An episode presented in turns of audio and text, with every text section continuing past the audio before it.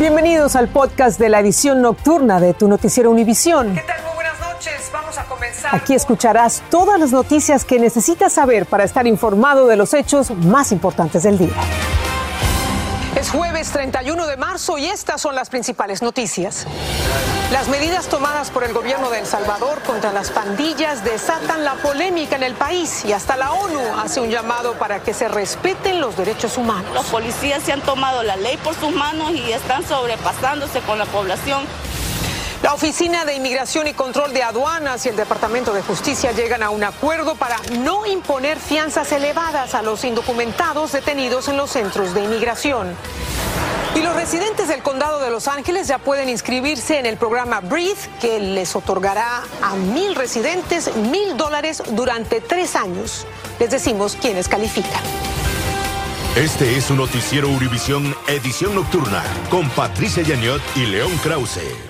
Patricia, amigos, muy buenas noches. Bienvenidos a Noticiero Univisión en El Salvador. Después de la violencia desatada por las pandillas, que ha dejado un alto número de víctimas, el gobierno de Nayib Bukele ha seguido tomando medidas muy polémicas para frenar esta ola de violencia. Así es, León. Y ahora, el estado de excepción decretado el fin de semana pasado, se han sumado cambios en el Código Penal. Y estas medidas han generado mucha polémica y hasta un llamado de la ONU para que se respeten los derechos humanos. Desde El Salvador, Ernesto Rivas nos cuenta más.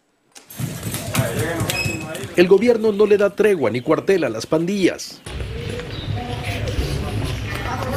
Sumado al estado de excepción implementado el pasado domingo en El Salvador, ayer el Parlamento aprobó en otra sesión extraordinaria reformas a los códigos penal y procesal penal. Y la población salvadoreña debe de saber que el Estado va a garantizar siempre su protección y los penales van a estar siempre absolutamente controlados. Las reformas aprobadas en tiempo récord aumentan las penas para los pandilleros. Los cabecillas y sus financistas purgarán de 40 a 45 años. Colaboradores y pandilleros recibirán penas de 20 a 30 años. Y los menores que cumplan los 12 años serán juzgados como adultos. Pero allí adentro hay gente inocente, gente que no ha hecho nada. Si es cierto, también han sacado pandilleros, si es cierto, no se lo voy a negar pero la gran mayoría que está ahí son gente inocente. El presidente Nayib Bukele escribió en su cuenta de Twitter que la comida ha sido racionada para todos los pandilleros y que durante el periodo de excepción no han salido de sus celdas ni han visto el sol. Además, en las redes sociales mostraron el nuevo vehículo que tendrá el ejército para patrullar tanto en la zona rural como la zona urbana. Hasta hoy van más de 3.000 capturas, escribió el presidente en su cuenta y dice que esto continúa pero el secretario general de las Naciones Unidas, Antonio Guterres, le hizo un llamado al mandatario. Le dijo que no se olvide del respeto a los derechos humanos. En San Salvador, El Salvador, Ernesto Rivas, Univisión.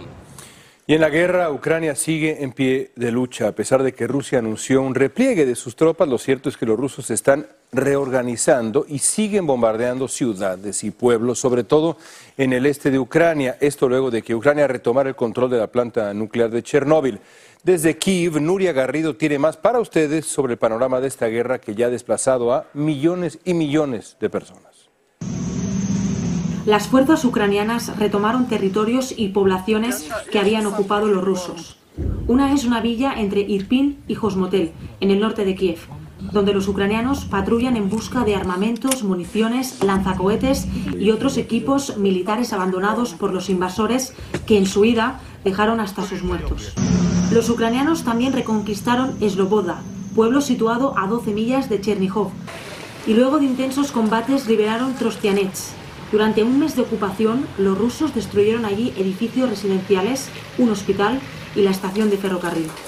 El gobierno ucraniano envió 45 autobuses para evacuar a residentes de Mauripol, ciudad a la que también dejaron en ruinas los ataques rusos. Y en la capital, Kiev, tras días sin ser bombardeada, esta tarde un misil ha impactado en un edificio muy cerca del centro de la ciudad por primera vez. Como podéis ver a mis espaldas, este es el humo que se puede ver tras el ataque. Hacía muchos días que la capital no era directamente atacada y este jueves las tropas rusas lo han hecho. A solo unos kilómetros del ataque se encuentra el restaurante de Antonio, un argentino afincado en Ucrania durante más de 20 años. Desde que empezó la guerra ha estado preparando comida para los soldados ucranianos. Su hijo y su cuñado también están luchando en el frente y cuando lo cuenta no puede evitar emocionarse. Teniendo la cocina, le podemos llegar a dar de comer a los soldados y ahora que dieron la chance de poder abrir el restaurante, estamos trabajando, de a poquito estamos trabajando. En Kiev, Ucrania, Nuria Garrido, Univisión. Y a propósito de la guerra, el presidente Biden ordenó liberar un millón de barriles de petróleo diarios por los próximos seis meses. El objetivo es ayudar a reducir el incesante aumento de los precios del combustible debido a la invasión rusa en Ucrania. Se trata de la mayor liberación de petróleo desde que se creó la Reserva Estratégica en 1975. Y en la Florida, un juez de un tribunal federal de distrito dictaminó que varias partes de una ley estatal de 2021 relativa al proceso electoral son inconstitucionales y ordenó que su aplicación quede en suspenso. Entre los que presentaron la demanda contra la ley están la Liga de Mujeres Votantes de Florida, Latino Justice y Poder Latinx, que consideran que la ley SB 90 reduce las posibilidades de ejercer plenamente el derecho al voto. La Oficina de Inmigración y Control de Aduanas y el Departamento de Justicia aceptaron un acuerdo para no imponerles fianzas altísimas a los indocumentados detenidos en centros de inmigración, como era costumbre. Desde Washington, Pablo Gato nos explica en qué consiste el acuerdo que se logró tras una demanda liderada por la Unión Americana de Libertades Civiles. Un gran número de detenidos y que preparan su proceso frente a la Corte de Inmigración no pueden salir bajo fianza porque no pueden pagar el dinero que se les exige. El acuerdo entre la Unión Americana de Libertades Civiles y los jueces de inmigración y ICE hará más fácil que un detenido pueda pagar esa fianza. Eso le permitirá preparar su caso migratorio en libertad.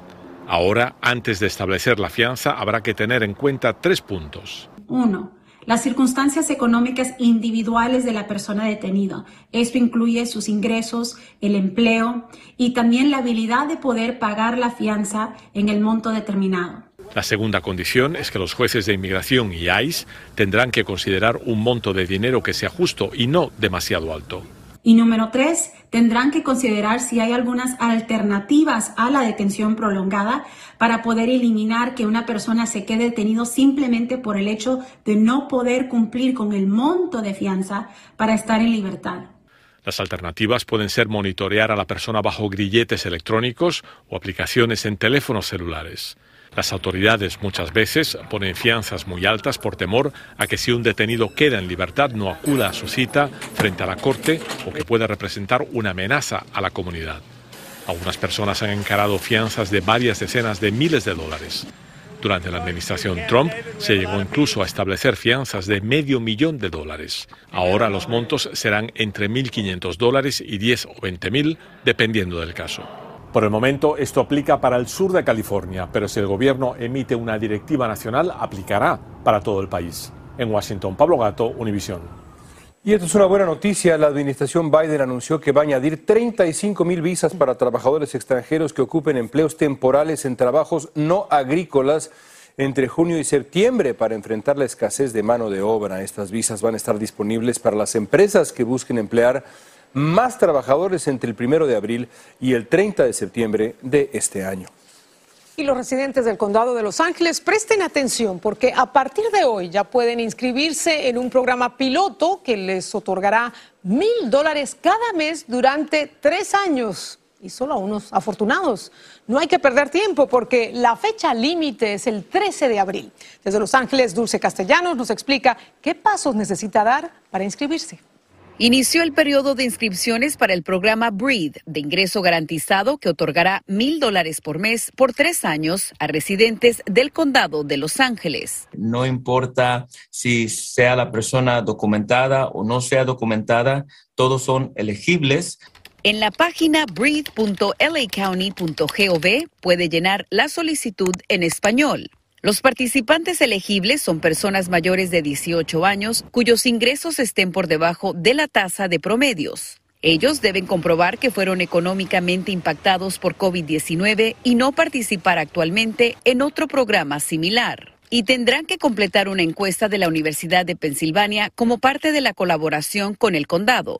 Los resultados serán estudiados con la meta de que estos programas sean ampliados a nivel federal. Las personas que van a llenar esta aplicación se sientan confortables, nadie más va a ver esta información, el gobierno, a otros programas, sino solamente esta universidad. Solo una persona de cada casa debe enviar una solicitud. Los mil participantes serán seleccionados al azar. Quienes no cuentan con una computadora o un teléfono inteligente pueden llamar a una de las organizaciones participantes para completar su solicitud. En Los Ángeles, Dulce Castellanos, Univisión. El senador republicano Lindsey Graham dijo que no votará por la candidata a la Corte Suprema Ketanji Brown Jackson. No sorprende la negativa de este hombre después de que la criticara durante sus cuatro días de audiencias. La próxima semana se espera la votación definitiva. Jackson sería la primera afroamericana en la Corte Suprema en sus más de 200 años de historia y la sexta mujer en este tribunal. Y un estudio mostró que las mujeres embarazadas son más susceptibles de contagiarse de COVID-19 que personas vacunadas de otros grupos de riesgo. Al parecer esto tiene que ver con cambios en el sistema inmunológico de la mujer cuando está en gestación. Vilma Tarazona salió a buscar opiniones de algunos expertos. Las mujeres embarazadas vacunadas contra el COVID-19 tienen más posibilidades de desarrollar el coronavirus en comparación con los vacunados que han recibido trasplante de órganos, los que tienen sistema inmunológico comprometido, problemas pulmonares o enfermedades hematológicas. Así concluyó un estudio realizado por la compañía Epic Research que analizó los récords médicos de 13.8 millones de pacientes en Estados Unidos. El doctor Alberto Domínguez Bali es ginecobstetra y ha tratado mujeres embarazadas con COVID-19. Definitivamente toda mujer embarazada está en mucho mayor riesgo que la población general para sufrir consecuencias graves, hospitalización, terminar en la unidad de cuidados intensivos. Para muchos doctores es llamativo que a pesar de estar vacunadas, las embarazadas sean más susceptibles a infectarse con COVID que aquellos que tienen un sistema inmunológico comprometido. El doctor Domínguez dice que para él hay una explicación. Normalmente el sistema inmunológico de la mujer embarazada se deprime. Se deprime con el ánimo de aceptar un cuerpo extraño dentro de su cuerpo que es su niño. Entonces, eso la hace no solamente aceptar al niño, pero sino también ser más susceptible a infecciones o ataques por eh, infecciones en general. Los médicos dicen que este estudio muestra una vez más la importancia de la vacuna contra el COVID-19 para las mujeres embarazadas. En Miami, Florida, Bill Matarazona, Univisión. La comunidad de repartidores de comida allá en la ciudad de Nueva York está de luto. Murió un trabajador después de ser atropellado por un conductor que se fugó. La tragedia ocurre en el primer aniversario de muerte de otro repartidor a quien asesinaron para robarle su bicicleta. Nayeli Chávez Geller tiene las reacciones de las personas que acudieron al funeral. No cabía un alma en la sala donde fue velado el cuerpo del humilde repartidor de comida, atropellado por un auto que se dio a la fuga. El muchacho desangró, no soportó la noche la noche del jueves estaba lluvioso, súper lluvioso, el clima no cooperaba. Jorge Alejandro Antonio tenía 25 años y estaba ilusionado con el nacimiento de su primer hijo. Su desconsolada pareja no quiso hablar en cámara y en medio del llanto le dio el último adiós al inmigrante, cuyo cuerpo será repatriado a su natal Puebla en México por deseo de sus padres. Que por favor no permitiéramos por nada del mundo que cremaran el cuerpo, que querían ver a su hijo y despedirlo como se debe en cuerpo presente. Su primo dice que en pocos días lograron recaudar el dinero para el funeral y repatriación gracias a la solidaridad de los repartidores de comida que tienen una plataforma en internet y también compatriotas. Según un abogado que trabaja con ellos, además de los robos, los repartidores son víctimas de frecuentes accidentes vehiculares. Los últimos tres meses aproximadamente 30 casos. Muchas de las personas que se están yendo a la fuga es porque no tienen las placas legales, uh, no tienen licencia, no tienen seguro y lo más importante es que el delincuente está sabio y sabe que la policía está desmoralizada. Pero estos trabajadores que se sienten desprotegidos por la ley aseguran que no se darán por vencidos y se apoyan para salir adelante en medio de tantas adversidades. En Nueva York, Nayeli Chávez Geller, Univisión. ¿Le gustan los tacos? A mí me encantan. Pues hoy se celebra el Día del Taco, uno de los platillos que más identifica a México en el mundo. La celebración se estableció en 2007 y desde entonces se organizan eventos y festejos para darle realce a un bocado que viene deleitando desde hace siglos. Paulina Gómez nos tiene las imágenes de la festividad desde México. Los hay de guisados, de mariscos, el placero, los dorados, el taco gobernador, los de asada e innegablemente la estrella es el taco al pastor. El taco es tan versátil que permite disfrutarlo de un sinfín de formas. Todo cabe dentro de una tortilla, pero siempre con un sabor excepcional. Y hoy se celebra por todo lo alto el Día del Taco. Vine con mi sobrino a festejar el Día del Taco, comernos unos taquitos al pastor aquí, a esta taquería. El taco es el platillo emblemático en la cocina mexicana. Es de origen prehispánico, pero llegó para quedarse. Luis Cruz lo sabe bien. Desde hace 15 años deleita paladares con sus tacos en una de las 115 mil taquerías del país. ¿Qué no puede faltar en un taco? ¿Qué es lo más importante? Pues yo creo que sería la salsa.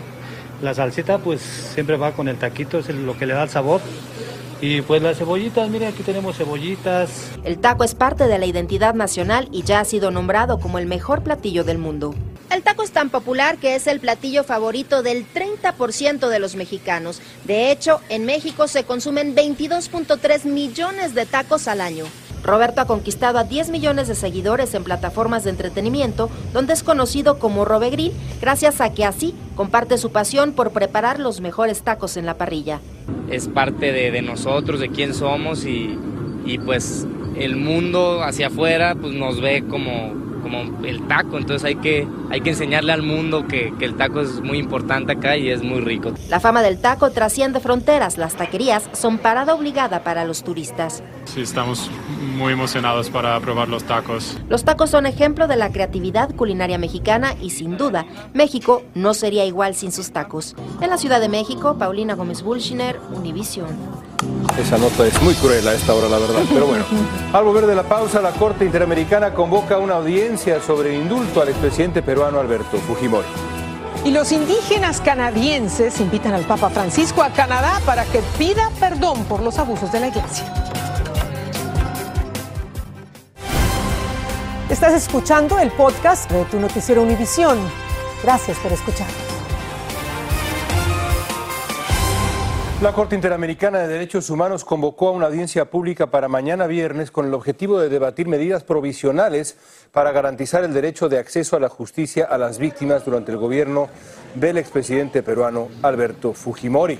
Con este pedido de abstención al Estado peruano que hace la Corte Interamericana, de alguna manera nos da algo de tranquilidad por unos días, de saber al menos que Fujimori va a quedar recluido mientras se evalúa eh, la afectación de los derechos a los familiares de Cantute y Barrios Altos.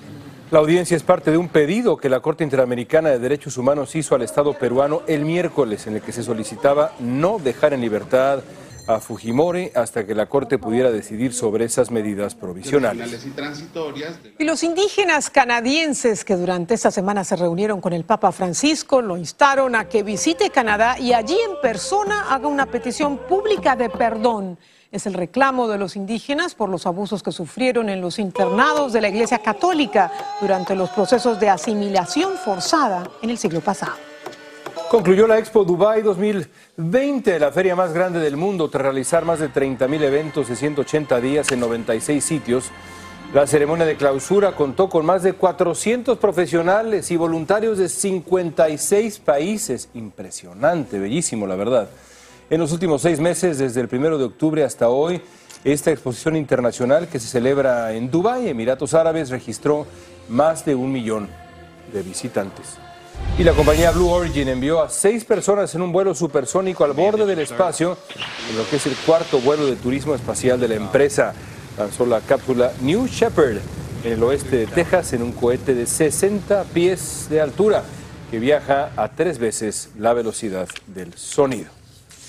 Otra pausa al regresar, escucha bien León, un partido de fútbol femenino rompe récord de asistencia. Ya se imaginarán dónde es. Claro. Estás escuchando el podcast de tu noticiero Univisión. Gracias por escuchar. vamos a despedir con un récord mundial. Ya se imaginarán, el Barcelona escribió una nueva página en su historia tras romper el récord de asistencia en un partido de fútbol femenino. Un récord mundial en toda la historia. Es el clásico de cuartos de final de la Champions League contra el Real Madrid. Más de 91 mil personas asistieron al encuentro en el estadio Camp Nou, donde el Barcelona, Patricia, que por cierto es el segundo mejor equipo del mundo después de Cruz Azul. Eso es una verdad establecida. Eso lo tenemos que demostrar. Ganó 5 a 2, récord anterior, 90 mil personas en la Copa del Mundo, 99 entre Estados Unidos y China en el Rose Bowl. Ahora el Barça femenino. Bravo, buenas noches. Así termina el episodio de hoy de Tu Noticiero Univisión. Gracias por escucharnos.